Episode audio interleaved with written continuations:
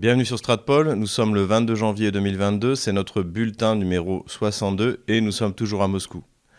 Avant de démarrer cette vidéo, n'hésitez pas à aller en description pour voir comment vous pouvez nous aider sur Tipeee, PayPal et Patreon, à mettre un pouce bleu ou noir et à vous procurer mon ouvrage, donc le livre noir de la gauche française. Alors attention, il est en réimpression, donc il n'est plus commandable sur le site de l'imprimeur. Euh, il le sera de nouveau d'ici trois jours, euh, mardi, je pense. Je le signalerai euh, sur la chaîne Telegram. D'ailleurs, je vous recommande de vous abonner à notre canal Telegram. Je le signalerai également sur Twitter et sur VContact. Une actualité internationale particulièrement chargée cette semaine qui a commencé par la rencontre à Moscou entre Sergei Lavrov et son homologue allemand, donc Madame Bebrog, nous en avons déjà parlé, donc qui est une écologiste et qui s'était déjà fait rappeler à l'ordre par le chancelier Scholz après avoir eu des déclarations assez maladroites sur Nord Stream 2. Donc là, c'était un peu pour euh, Madame Baerbock la première expérience en réel dans son nouveau poste de ministre des Affaires étrangères en rencontrant un des poids lourds de la diplomatie, c'est-à-dire Sergei Lavrov. Donc de la rencontre, on ne sait pas trop ce qui s'est dit. Ce qu'on sait en revanche, c'est ce qui s'est dit lors de la conférence de presse. Je suis d'ailleurs intervenu sur cette conférence de presse sur Russia Today, pour ceux que ça intéresse. Que peut-on tirer de cette conférence de presse? Madame Bebrock est une écologiste, et évidemment, ça s'est vu dans son intervention devant la presse. Elle a notamment expliqué que euh, la Russie devrait augmenter la surface de ses forêts et planter davantage de forêts pour euh, sauver la planète, pour absorber euh, les gaz à effet de serre, j'imagine. Donc là-dessus, évidemment, on peut imaginer que ça a dû laisser assez perplexe euh, Sergei Lavrov. À côté de ça, elle a quand même eu euh, un discours intéressant que j'avais souligné sur la maison commune européenne. En fait, la maison commune européenne, c'est un discours de euh, Gorbatchev qui est dans laquelle eh bien, il posait la, création de cette Europe de l'Atlantique à l'Oural ou, de Reykjavik à Vladivostok. Et donc c'était un discours plein de bonnes intentions, sincère de la part de Gorbatchev, qui pensait qu'on pourrait sortir de la guerre froide et aller vers une ère, on va dire, de, paix, euh, notamment en Europe. Et ce discours n'avait absolument abouti à rien. Et il n'avait rencontré euh, que très peu d'écho, un peu du côté de François Mitterrand. Mais euh, dans l'ensemble, ce à quoi on avait abouti, c'était à la chute de l'URSS. Et après, au lieu de, basculer dans une ère de paix, eh bien, nous avons basculé dans une ère de guerre. Et l'OTAN a été maintenue. Et c'est le thème aujourd'hui. C'est devenu une alliance aussi agressive qu'inutile. En tout cas, ce qui est intéressant, c'est que Mme Berbrock utilise ce thème qui fut amené euh, par Gorbatchev, donc par les, soviétiques, et le reprenne à son compte. Est-ce que ça veut dire qu'il y a une véritable volonté de la part de la gauche allemande de d'essayer de, créer un continent européen pacifié. Nous verrons dans les mois qui viennent comment cela va se traduire concrètement. Sur le dossier ukrainien, elle s'est fait largement remettre à sa place par Sergei Lavrov parce que, évidemment, elle a parlé, comme Le Drian également, comme on le verra, euh, Blinken, du format Normandie, donc ce fameux format qui rassemble les présidents français, allemands, russes et ukrainiens, que les Occidentaux souhaitent mettre à la place des accords de Minsk. Ce avec quoi, bien sûr, les Russes ne sont pas d'accord. Les accords de Minsk ont été signés entre Kiev et les républiques de Donetsk et de Lugansk, et euh, la, la Russie n'est pas partie dans cette guerre civile. Donc c'est ce que lui a expliqué Sergei Lavrov en insistant bien sur le fait que c'était désormais à Berlin et à Paris de faire pression sur Kiev pour qu'il respecte les accords de Minsk, que c'était bien Kiev. Le régime de Kiev, d'ailleurs, il utilise désormais systématiquement ce terme du régime de Kiev. Et Sergei Lavrov a bien sûr insisté que depuis la réunion de ce fameux format Normandie de décembre 2019, nous en avions parlé, il ne s'est rien produit. Kiev n'a appliqué absolument aucune des décisions qui avaient été adoptées à ce moment-là. Donc il est pour l'instant hors de question pour la Russie, pour faire plaisir à Kiev, à Paris ou à Berlin, de se réunir au format Normandie. Cette première expérience a donc été difficile pour Madame Berbrock, ça s'est vu, on l'a vu repartir avec, en mettant son petit masque toute penaude. Elle voudrait mieux qu'elle s'y habitue, puisque la Russie n'est pas le seul pays avec qui il faut être euh, solide pour pouvoir discuter. Il y a, bien entendu, on pense à la Chine. En tout cas, ce que l'on peut dire, c'est que la diplomatie allemande, nous l'avions déjà souligné, en a pris un coup, dans la mesure où, jusqu'à l'élection du chancelier Scholz, eh bien, la voix de la diplomatie allemande, en fait, c'était la voix d'Angela Merkel, et les choses étaient claires. Là, désormais, on va assister à un billard entre le Parti social-démocrate, le SPD de M. Scholz, et les écologistes de Mme Baerbock. Ce qu'il est important de noter également dans l'intervention de Sergei Lavrov, c'est qu'il a dit que par rapport aux Européens, la position de Washington était plus concrète et plus équilibrée, montrant que lui-même préférait travailler désormais avec les Américains plutôt qu'avec les Européens. Mais évidemment, le grand moment de politique internationale cette semaine, ça a été la rencontre à Genève entre Sergei Lavrov et Anthony Blinken, son homologue américain. La réunion n'a pas duré très longtemps, elle a duré 90 minutes. De toute manière, elle s'inscrivait dans tout un cycle de réunions. Et bien sûr, j'y reviens, tout a démarré réellement en juin dernier lorsque Poutine et Biden se sont rencontrés au même endroit à Genève. Comme les réunions sont préparées de manière très professionnelle, désormais on avance plus rapidement. Alors que s'est-il dit euh, lors de ces réunions? Ce sera difficile à savoir, on le saura d'ailleurs sans doute pas, en tout cas plus tard. Ce qui est intéressant aussi, ce sont les euh, conférences de presse qui ont été faites à l'issue de cette réunion. Et je dois dire que pour avoir écouté les deux conférences de presse, on a l'impression que les deux hommes n'ont pas assisté à la même négociation. Du côté de Sergei Lavrov, en fait, on n'avait pas trop envie de parler de l'Ukraine. D'ailleurs, il l'a dit, nous n'avons pas l'intention euh, d'envahir l'Ukraine, donc point à la ligne. Euh, en revanche, ce que nous attendons, c'est des réponses au sujet de nos requête de garantie de sécurité. Et euh, Anthony Blinken nous a annoncé que nous aurions la semaine prochaine une réponse écrite à nos questions. Pour la Russie, c'était ça le, point principal, et l'Ukraine n'est qu'un problème euh, annexe. En revanche, on a entendu un discours complètement différent de la part d'Anthony Blinken qui n'a fait que parler de l'Ukraine. Et pour qu'il parle justement de cette euh, lettre qu'il a confirmé d'ailleurs devoir envoyer la semaine prochaine au sujet des garanties de sécurité, il a fallu qu'un des journalistes lui pose la question. Alors je pense que cette situation est tout à fait favorable. Pourquoi? C'est-à-dire qu'aujourd'hui, les Occidentaux sont focalisés sur le fait que la Russie va envahir l'Ukraine. Donc nous, nous l'avons bien entendu expliquer déjà à plusieurs reprises, la Russie n'a aucune intention d'envahir l'Ukraine, pas plus la France d'envahir le Bénin ou Madagascar, ni d'ailleurs les pays baltes, qui sont des pays pauvres sans aucune ressource euh, qui sont devenus d'ailleurs en même temps des déserts humains depuis la fin de, l'URSS. Donc tous, tous ces pays-là n'ont aucun intérêt pour la Russie. En revanche, ce que la Russie ne veut pas, c'est une épuration ethnique comme le souhaite Kiev. Et la seule raison qui fera que Moscou interviendra militairement, c'est si Kiev lance une opération d'épuration ethnique dans le Donbass.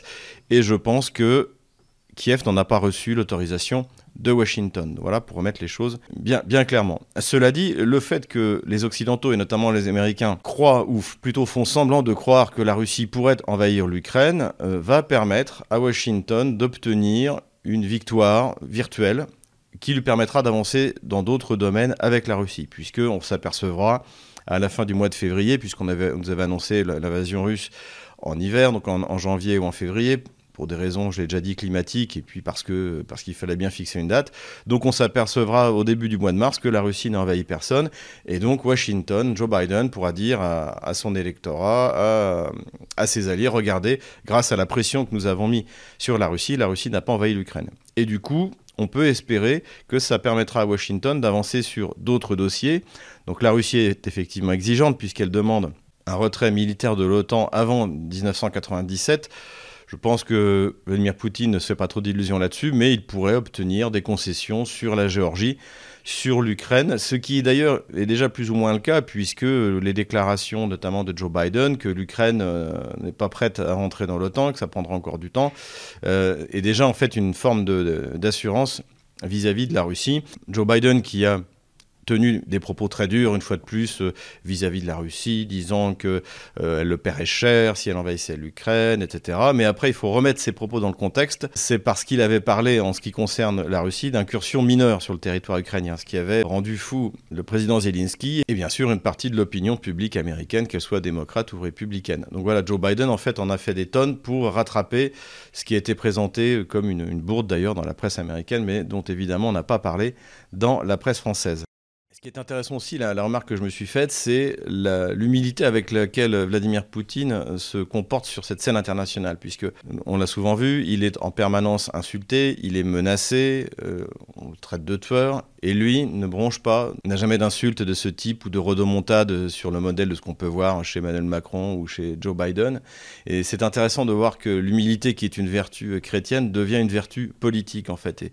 Et, ça m'a fait penser, je vous fais part de cette réflexion, pour ceux qui connaissent, euh, à cette, euh, ce livre de Vladimir Volkov, Le Montage. Donc c'est l'histoire d'un espion soviétique, donc qui est un fils de russe blanc et qui est recruté très jeune à l'âge de 17 ans pour être un agent d'influence à l'époque de, la guerre froide. Et la première chose que demande son recruteur, euh, du KGB, du premier département du KGB, comme Alexandre Psar est quelqu'un d'excellent brillant, c'est le, nom du héros, eh bien il lui demande de plus être à la première place. Donc c'est de demande de, faire preuve d'humilité, et c'est exactement ce que fait Vladimir Poutine, c'est-à-dire qu'il ne s'emballe jamais et il est capable de rester en bon espion froid, parfaitement indifférent aux insultes, aux menaces. Euh, il n'a pas d'orgueil mal placé. Voilà, j'ai trouvé que c'était un trait de caractère euh, très intéressant qui définit parfaitement Vladimir Poutine.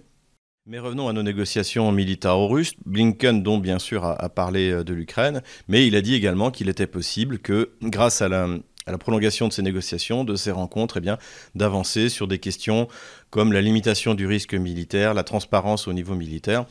Donc, ce cycle de négociation va continuer. Il va continuer après l'envoi de la lettre euh, par le département d'État américain. Et on est encore une fois dans un cycle plutôt rassurant qui durera au moins jusqu'aux élections de mi-terme en novembre prochain. Intéressant aussi qu'il n'a été absolument pas question de la Crimée, ni du côté américain, ni d'ailleurs par Madame Baerbock. Et ajoutons que le chef d'état-major de la flotte allemande a, déclaré récemment que euh, l'Ukraine avait définitivement perdu la Crimée. Donc ça aussi, c'est quand même une concession particulièrement intéressante. Pour faire passer ces négociations directes entre Moscou et Washington à ses alliés euh, de l'OTAN et également à l'Ukraine, Blinken a bien sûr insisté sur l'aide militaire qui est apportée à l'Ukraine en parlant des 2,7 milliards de dollars qui ont été donnés depuis 2014. Alors en fait, c'est rien, 2,7 milliards de dollars. C'est pas ça qui va permettre à l'Ukraine de gagner la guerre quand on sait ce que ça lui coûte à la journée, quelque chose entre 5 et 10 millions de dollars euh, par jour et surtout, les armes qui ont été données ou vendues euh, ne sont pas des Wunderwaffen qui vont permettre de changer la donne. On l'a déjà expliqué, ce sont des missiles anti-chars. Le Javelin porte à 2000 euh, mètres. Euh, là, les armes que viennent de donner les Anglais portent, sont des armes anti-chars à 800 mètres, 600 mètres. Et il faut bien se rendre compte de ce que ça va être que une offensive russe en Ukraine. Ça va commencer par euh, de la guerre électronique, c'est-à-dire que immédiatement il n'y aura plus rien qui va fonctionner en Ukraine, ni les radars, ni les transmissions, ni rien. Ensuite, vous aurez une salle de missiles calibre qui va tomber sur euh, tous les centres stratégiques, toutes les positions principales de l'armée ukrainienne. Et puis ensuite, si l'armée russe avance, elle ne sera pas à portée de 600 mètres, 900 mètres et même 2000 mètres des missiles anti-chars ukrainiens. Ce sera euh, du bombardement, il y aura du TOS 1A, thermobarique. Et lorsque les, les, chars rentreront, il n'y aura plus grand-chose devant. Et comme je l'ai dit, l'essentiel de l'armée ukrainienne se sera dispersé d'une manière ou d'une autre. Enfin, ajoutons que l'armée ukrainienne est censée avoir ses propres systèmes anti-chars et les fabriquer. On ne comprend pas trop l'intérêt d'avoir des Javelin dans leur configuration, donc de, taper sur le toit du char porte à 2000 mètres, alors que les Ukrainiens produisent, paraît-il, disent-ils, euh, des missiles anti-chars à charge de tandem qui portent jusqu'à 5000 mètres. Donc voilà, tout cela, c'est de la poudre aux yeux, ça ne changera absolument pas euh, la donne. Euh, qu'il y ait des instructeurs américains, anglais, canadiens, euh, ou, allemands ou français, ça ne changera absolument pas la donne. Dans cette question, c'est simplement une manière de faire passer la pilule, encore une fois, de ces négociations directes entre Moscou et Washington. Pour Kiev, de toute manière, cette montée en tension, ces livraisons d'armes, ces déclarations de Joe Biden sur euh, les, petits hommes verts, hein, comme ça qu'on avait appelé les soldats russes en Crimée, comme si les soldats russes en Crimée avaient essayé de se cacher. Tout cela est bon pour Zelensky, étant donné la situation intérieure du pays. Donc il entretient un discours permanent de menaces russes, d'invasion, disant aux, Ukrainiens de ne pas paniquer. Et pendant ce temps-là, eh bien, il met sous contrôle judiciaire euh, Poroshenko, donc qui est l'ancien président, pendant que son principal opposant Medvedchuk est assigné à résidence et que son autre deuxième grand opposant Anatoly Chary est exilé en Espagne et que toutes les chaînes de télévision de l'opposition ont été fermées. Voilà l'état de bananisation de la République euh, ukrainienne qui est censé d'ailleurs faire envie aux Russes, hein, si on en croit encore les déclarations de l'administration américaine ou de nos euh, journalistes français. Du côté français, eh bien, la position n'a pas changé. Emmanuel Macron, qui vient donc de prendre la présidence de l'Union européenne, tandis que la France euh, dirige pour euh, six mois les unités d'intervention rapide de l'OTAN, a décidé de s'aligner totalement sur les États-Unis en euh, proposant une redéfinition de la politique euh, de sécurité européenne qu'il allait présenter à l'OTAN. Donc il n'est même plus désormais question d'avoir une politique européenne de défense, mais de réfléchir à la manière dont on va s'aligner sur l'OTAN, ce qui de toute manière, depuis le traité de Lisbonne, est inévitable. Donc on peut dire qu'Emmanuel Macron est dans la pure lignée de la gauche française euh, mitterrandienne, hein, puisque Mitterrand s'opposait à la sortie du commandement intégré de l'OTAN. Je vous renvoie à mon chapitre La gauche française et la guerre dans mon livre pour ceux qui l'ont acheté ou pour ceux qui vont l'acheter. Donc Emmanuel Macron est dans une posture de gauche radicalisée, très dure dans ce, dans ce domaine diplomatique et dans le domaine de la guerre, très menaçant non seulement vis-à-vis de la Russie, mais vis-à-vis de tous les pays qui le contrarient. On le voit notamment en ce moment en Afrique, où il maintient une posture euh, très coloniale, très néocoloniale, typique aussi de la, de la gauche française. Je vous renvoie également à mon chapitre sur la gauche française et la colonisation. Il y a évidemment dans cette posture d'Emmanuel Macron et qui lui est dictée par le ministère de la Défense, surtout par le ministère des Affaires étrangères, qui est totalement contrôlé par les néoconservateurs, une volonté de reprendre la main face à ces négociations directes entre Moscou et Washington, évidemment, mais il est peu probable que cela fonctionne. Une rencontre, a priori, serait prévue entre Emmanuel Macron et Vladimir Poutine, sans doute aussi pour que le président français se fasse mousser avant les élections présidentielles, mais cela ne donnera rien, on peut en être absolument certain. Ce que tout le monde attend, c'est ce sommet euh, Poutine-Biden qui pourrait avoir lieu, si on en croit d'ailleurs, euh, encore une fois, les paroles de Joe Biden et de Sergei Lavrov, si les deux grandes puissances avancent sur la négociation. Mais revenons à la politique d'Emmanuel Macron. Pour bien asseoir sa position anti-russe, le président français a mobilisé les médias du régime, notamment l'Express. Alors on peut les féliciter pour cette euh, magnifique euh, couverture. Alors ils, ont juste oublié le couteau entre les dents parce que euh, sinon c'est c'est pas suffisant. Il faut en faire plus. Il faut faire faut faire un petit effort. En plus, j'ai pu lire les articles à l'intérieur. C'est absolument insipide. Ça n'a absolument aucun intérêt. Donc on est dans de la bonne grosse propagande lourde, bien gauchiste. Mieux vaut en rire de toute manière que d'en pleurer. Non content de s'attaquer à la Russie qui ne lui a rien fait, la Macronie s'en prend également à la Chine, qui elle non plus ne lui a rien fait, avec cette motion sur le soi-disant génocide des Ouïghours qui a été votée au Parlement français. Alors rappelons tout de même pour nos auditeurs français que la France n'est menacée ni par la Russie, ni par la Chine. Ce qui menace la France, c'est le grand remplacement, l'immigration de masse et le terrorisme qui y est lié, et qui est la plupart du temps générée par la France elle-même en organisant des révolutions et des déstabilisations dans des pays qui ne nous ont rien fait, comme la Libye, comme la Syrie. Donc voilà, à méditer à la veille des élections présidentielles. Je dois être honnête d'ailleurs à ce sujet. Jean-Luc Mélenchon a fait un virage tout à fait remarquable sur sa position vis-à-vis de l'OTAN. Au début de la campagne, il ne parlait que de sortir du commandement intégré. En revanche, ses dernières déclarations parlent tout simplement de sortir de l'OTAN. Et ça, à mon avis, c'est quelque chose de fondamental puisque Jean-Luc Mélenchon est un des grands candidats que les fans de, de, de, M. Asselineau et de M. Philippot me pardonnent, mais je, je ne m'occuperai que des euh, grands candidats. Dès qu'ils auront dépassé 5%, je vous promets que j'aborderai de manière plus exhaustive leur programme international, mais là, on n'a pas le temps de tout faire. Donc, je me concentre sur euh, les entre guillemets grands candidats. Et là, donc, il faut dire que dans son dernier discours, euh, euh, Jean-Luc Mélenchon parle de sortie pure et simple de l'OTAN. J'aimerais pouvoir vous dire que c'est parce qu'il a regardé Stratpol, mais malheureusement, je crois que ce n'est pas le cas. non, en revanche, un de mes amis m'a indiqué que son conseiller pour les relations internationales est un certain Bastien Lachaud, qui est député de la France insoumise et qui a des positions extrêmement intéressantes, euh, extrêmement souveraines en fait sur les questions de défense. Du coup, j'ai regardé ce qu'il a publié, donc en tant que député, les, euh, les questions au gouvernement. Et je dois dire que sur de nombreux points, je suis d'accord avec lui. Euh, et il, va même assez loin, puisque par exemple, il a reproché à raison à Emmanuel Macron euh, de choisir les catapultes électromagnétiques pour le futur, futur porte-avions français. Donc on sait, on en avait parlé sur cette chaîne que euh, la France en fait est pieds et poings liés sur son système de catapultes euh, aéroportées parce que celle que nous avons déjà sur le Charles de Gaulle, donc qui est une catapulte classique à vapeur, dépend également des États-Unis et que lorsque nous avions refusé de faire leur guerre impérialiste contre l'Irak, en 2003, eh bien, notre souveraineté dans le domaine avait été menacée, puisqu'on avait été menacé par notre soi-disant allié américain. Donc voilà, à suivre Sébastien Lachaud, qui, dans le domaine de la politique étrangère, a des positions que nous ne rejetterions pas sur, sur Stratpol. Voilà, il faut être honnête.